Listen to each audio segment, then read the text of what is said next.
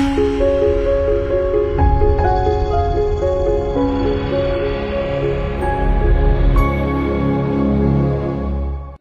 大家好，我是软妹。对于苹果来说，取消耳机孔并不是终点。现在外媒给出报道称，苹果正在 iPhone 上研究新接口，准确来说是一种混合接口，既能兼容 Lightning，又能搞定 Type C。据称，这种全新的接口，苹果已经研究很久了，最快会在明年启用。取消耳机孔，取消 Home 键，兼容 Type C，那么下一步是不是该丢掉听筒了呢？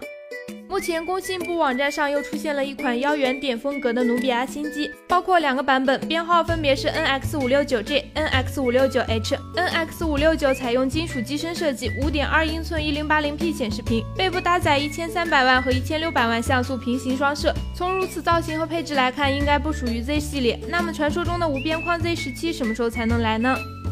小米六国内四月份首发骁龙八三五似乎已经没有悬念了。现在有网友放出了所谓小米六粉色版的真机，这款手机采用金属后壳，手机正下方是超声波指纹识别，整体风格看起来很像小米五 S。对比此前曝光的小米六谍照，很多细节存在冲突。那么下个月雷布斯会不会同时发布金属和玻璃两种材质的小米六手机呢？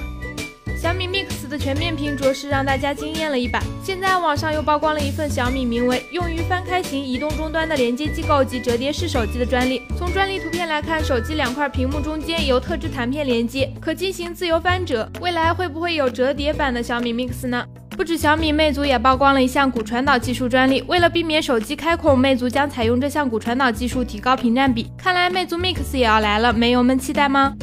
去年十二月份，董明珠联合王健林等大佬集资三十亿投资珠海银隆新能源汽车。虽然经受外界非议，但这款新能源电车终于正式亮相了。据了解，这款电动皮卡采用钛酸锂电池技术，支持快充，续航里程两百公里以上，并在充电难、续航短、电池寿命短等问题上有了巨大改进。不过这车标怎么时刻让人有种出戏的感觉啊？好了，以上就是今天科技微报的全部内容了。科技资讯，尾界播报，我们明天再见喽。